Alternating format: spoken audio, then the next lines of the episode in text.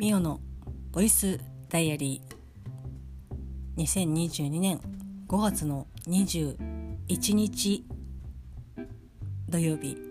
ミオのボイスダイアリーです。この番組は私ミオが日々起こったことをつらつらと喋っていく恋日記ポッドキャスト番組です。よろしくお願いします。ごめんなさいえー、今日は又助君と過ごす48時間の第1日目なんですけど 毎週言ってるのもどうなのかなと思うんですが今日は朝からですね私の実家の方に行っておりましてもう私一人で行ってきたんですけど、えー、私の実家にはですね今猫が5匹おりまして、まあ、両親が、ま、住んでるんですけど住んでる家に5匹猫がいるんですけどもともと6匹でまあえっ、ー、と3年前ぐらいとかに、まあ、亡くなったんですけど1匹は。で今5匹でマックスの時はね8匹いたんですけど、まあ、ちょっとね子猫とかそういうのも含めてだったので8匹いたんですけど今5匹で、えー、と暮らしていて人間の人口よりも猫の人口の方が多いという私の実家なんですけど一番最初に、まあ、我が家にねこう来てくれた、えー、と猫、まあ、スコティッシュ耳が垂れていないスコティッシュホールドの猫、えー、とグーという名前なんですけど男の子がですね今年、まあ、19歳とか今年19歳かな、まあ、それぐらいの年齢でもう本当にがっつりシニア層に入る、まあ、猫なんですけどこうまあ猫もそうですし動物とか全般に多分言えることだと思うんですけどこう年を取るにつれて、まあ、やっぱねこう内臓の病気だったりとかいろいろあるんですけど、まあ、一番に身体的に出てくるのは、まあ、足腰後ろ足がねだんだんこう弱ってくることだと思うんですけど、まあ、グーも結構こう後ろ足がガタが来ていてっていうのをまあ、両親から連絡をもらってましてで今日は、えーと、おひ朝から、えーと、お昼の間、まあ、私の母も、えーと、父もこう家にいない状態、まあ、お互いまだ仕事をしているのでいない状態が出てしまうと。でそのグー自身はまあこう丸くなったにはなったけどこうやっぱ今までのこう生活スタイル動きを取ろうとするんですけど体がついていってないみたいな感じで。でうちの家がフローリングだったりとか、まあ、テーブルもそのフローリング素材っていうかこう木製のこうちょっとツルツルした感じのテーブルなので、まあ、そこに今までねこうガンガン乗ってガンガン走り回ってたんですけど今そんなことをやると結局つるっと滑るところに足が踏ん張りが効かなくてずるっとこうテーブルから落ちちゃったりとかしそうになると。でそうするとやっぱ落ちた時とかがまあ危ないしまあこうテーブルに行った時に人がいたらこう見てちょっと見てあげるみたいな。で降りたら、まあ、またちょっとほっとくみたいなことをなんだろうな本当にグーが初めて子供のできた時の感覚になんかちょっと近いなっていう感じなんですけどまあそうやってねちょっとまあ介護じゃないですけど少しこう様子を見て危なかったらこうちょっと手伝ってあげるみたいなことを、まあ、午前中ちょっとしてほしいっていうので、まあ、両親から連絡をもらっててで今日朝からお昼にかけて、まあ、行ってきたんですけど、まあ、確かに歩直進は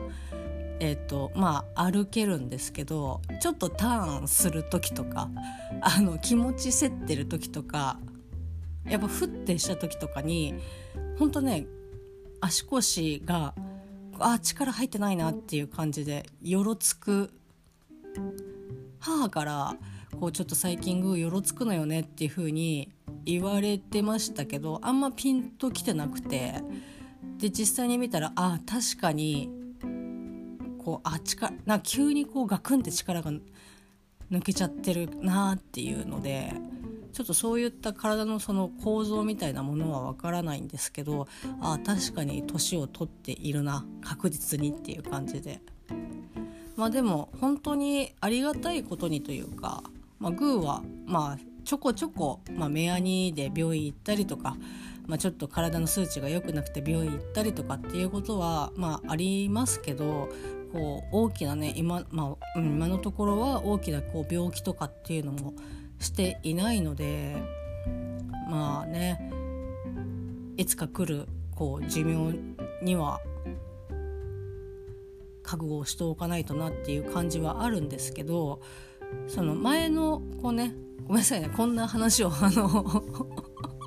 するのもあれなんですけど前に亡くなった子猫っていうのはまあちょっとなんだろうな猫はよくかかる病気なんですけど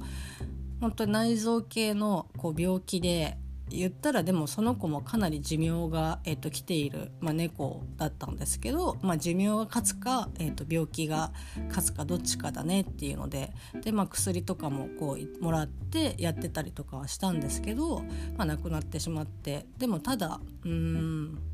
多分寿命だったんじゃないかなってその本当に朝亡くなってたっていう感じなので。ま、ちょっとわからないんですけどその時はもう本当にやっぱちょっと生きた心地がしないというか常にそわそわしてたりとかしたしもう本当に大丈夫って思ってよねっていう風にもう私はその時は結婚して家を出てましたけど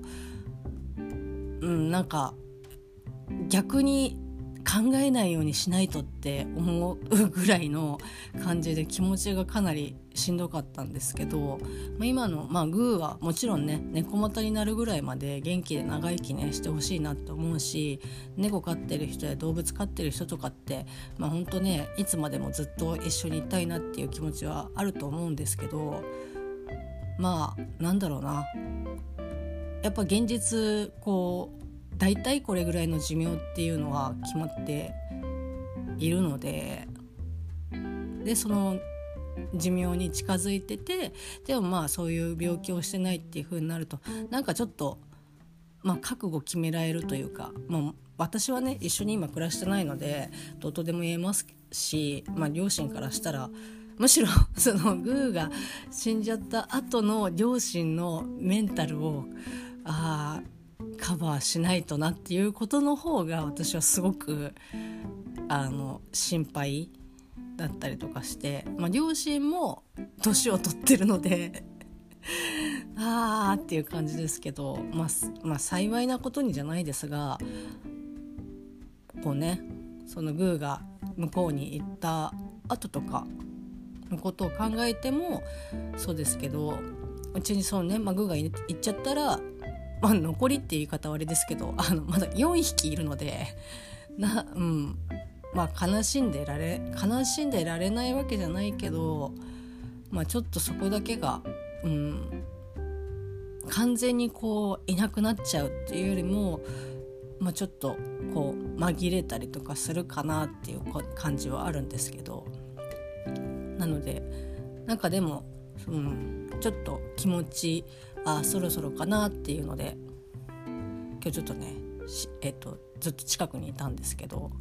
まあ、ただ、まあ、基本気持ちグーの気持ち的にはあんま変わってないので、まあ、そこら辺はねなんか安心したなっていう感じではあるんですけど、まあ、そんな感じでですね、まあ、久しぶりに本当に久しぶりにですね実家にまあこう1時間以上いたなっていう感じなんですけどでまあいろいろねその 漫画とかも置きっぱなしになってるのでちょっといくつかねピックアップをねしていかなきゃなって思いながらこう私の部屋に入ったんですけど私の部屋が今えっ、ー、とね物置兼父親のあの寝床になっておりましてもう物がすごくいっぱいあるんですよもう本当に。でこう常にこう掃除をね細かいところまでできるわけじゃないので私の本棚とかも本を出そうと思うともうなんか明らかになんかうわ誇りみたいな。でかつまあこう猫と一緒に暮らしてるのでなんか埃と毛となんかこう一緒に混じってるみたいな感じでうわ掃除しないとなーって思いながら。もうそのためにはいくつかちょっとなんか物を捨てたりとかどかしたりとかしなきゃいけないのでいやちょっとこれは日を改めてと思って、まあ、そうしてるとまた伸び伸びになっちゃうんですけど、まあ、そんな中ですね、まあ、目的の本もともとちょっととある理由でこの漫画は実家に置いてあるからあ取りに行かなきゃいけないなと思って。でまあそれがですね1巻から4巻までうちに実家にあると思って探したらなんかねあの3巻から4巻まで2冊しかなくてあれ？と思って。でいくら探しても12巻がないと。いくら探してもっていうかもしかしたらあるかもしれないんですけど、まあ、そんな部屋の状況だったので特に探せずあれどこにあるのかなと思って、えっと、調べてみたらちょっとよくよく記憶を思い返してみてその漫画を買ったのがですね私が中学生ぐらいの時なんですけどおそらく当時の私は、えっと、この漫画をね今みたいにあれこれ気になるから買ってみようかなとかっていうよりはお小遣いもそんななかったですしあでもなかったのでおそらく友達からおそらくっていうか友達の紹介でこの漫画に出会いましてで12巻を借りて続きを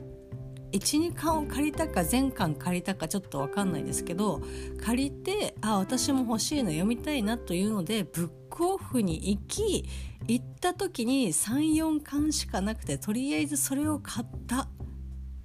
のではないかなというふうに 思っているんですけどまああの現状ですねあの34巻しかなくて。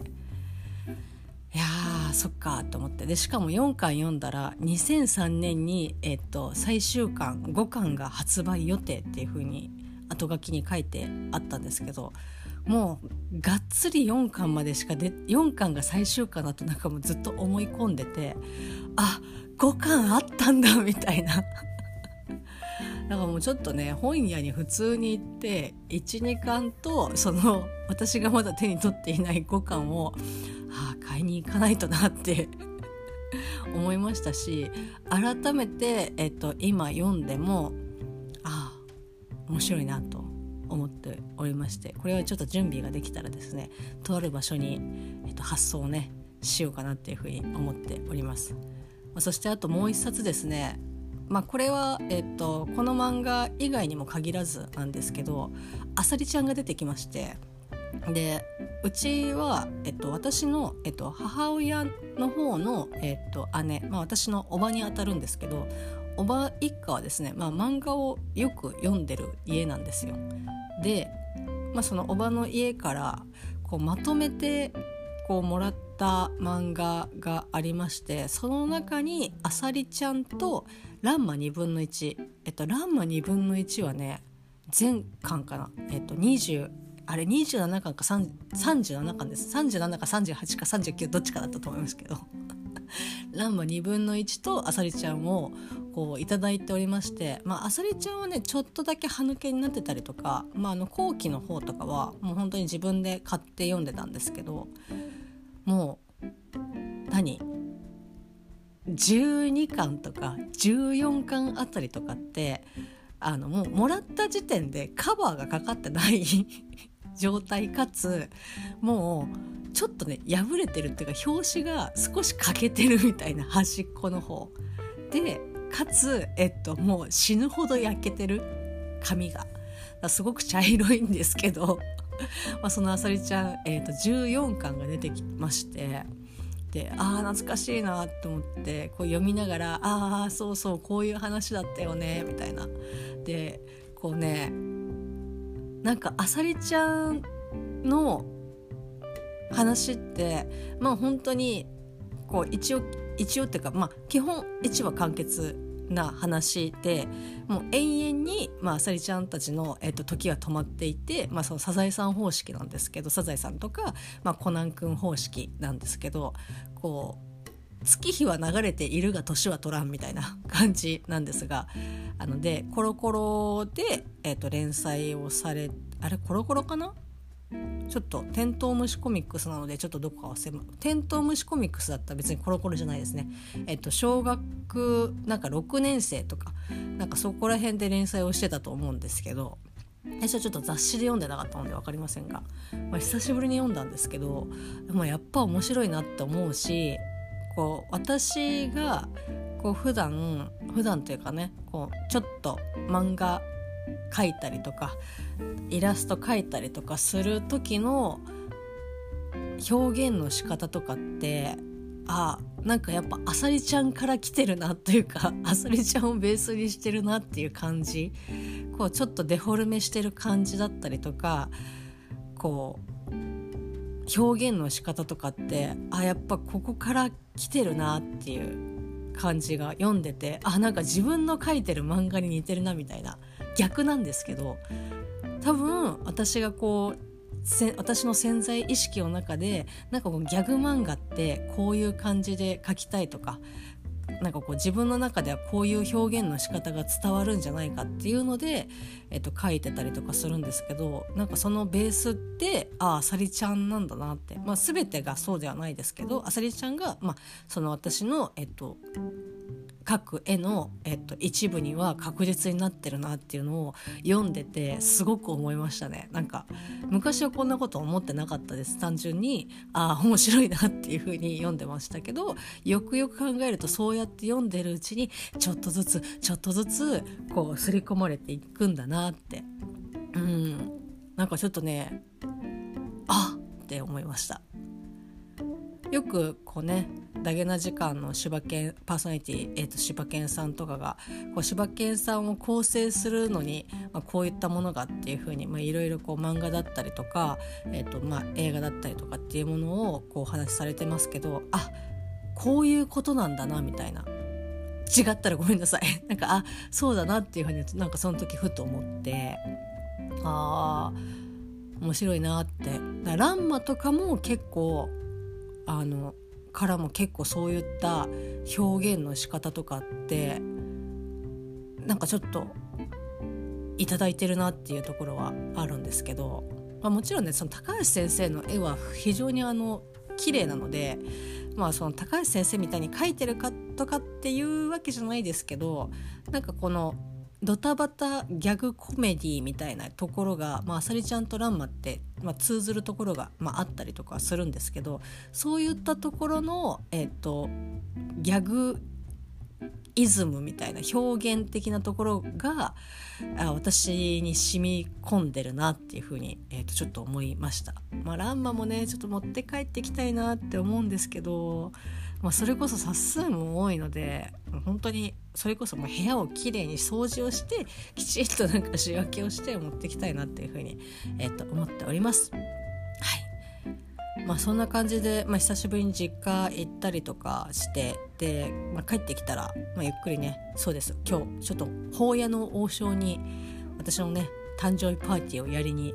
行ってきたんですけど非常に美味しかったです。餃子とにんにく激増し餃子、えーと、一皿と,、えーと、焼きそば、えーと、醤油味と小ライスを食べて、えー、と又助君はなんかコクうま焦がしチャーハンと,、えー、と麻婆豆腐を食べておりました。でよく王将ってその店舗によってオリジナルメニューだったりとか、まあ、そもそもその味付けその作り方は同じだと思うんですけど多分その店舗さんとかその作る人によって塩梅が違うんだろうなっていう感じでその店ごとに味が違うっていう風に言いますけどなんかねこと麻婆豆腐に関して毎回麻婆豆腐うち頼んでるんですけど麻婆豆腐に関してはもう本当に違うなっていうのがすごくわかる。でえっとよく草加にある王将に行くんですけど行くっていうかね仕事帰りとかに食べ寄って食べることが多いんですけどあの法屋のね、えーと、麻婆豆腐は草加に比べるとすごく辛い。であの辛さのベースが山椒とかっていうよりも結構唐辛子系の辛さだなと思って全然そう美味しいんですけどこうちょっとピリッとするというよりもあ辛いみたいな感じで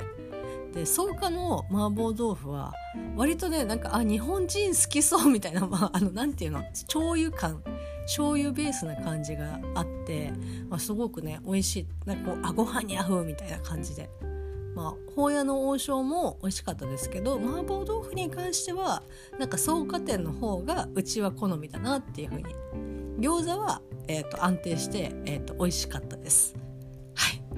非常にですね久しぶりにちょっとね王将食べれたので、えーとまあ、満足です。生餃子も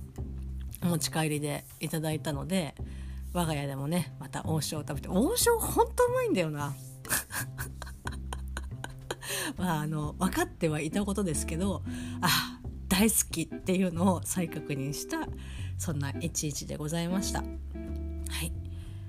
まあ、ちょっとねえー、っとこの後漫画のお話をですね別でね撮りたいなと思っております、まあ、それが配信ここでね配信されるのがちょっといつになるかっていうのは分かりませんが鉄は熱いうちに打てということで喋りたいと思います。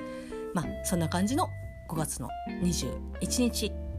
土曜日でした。それではまた明日。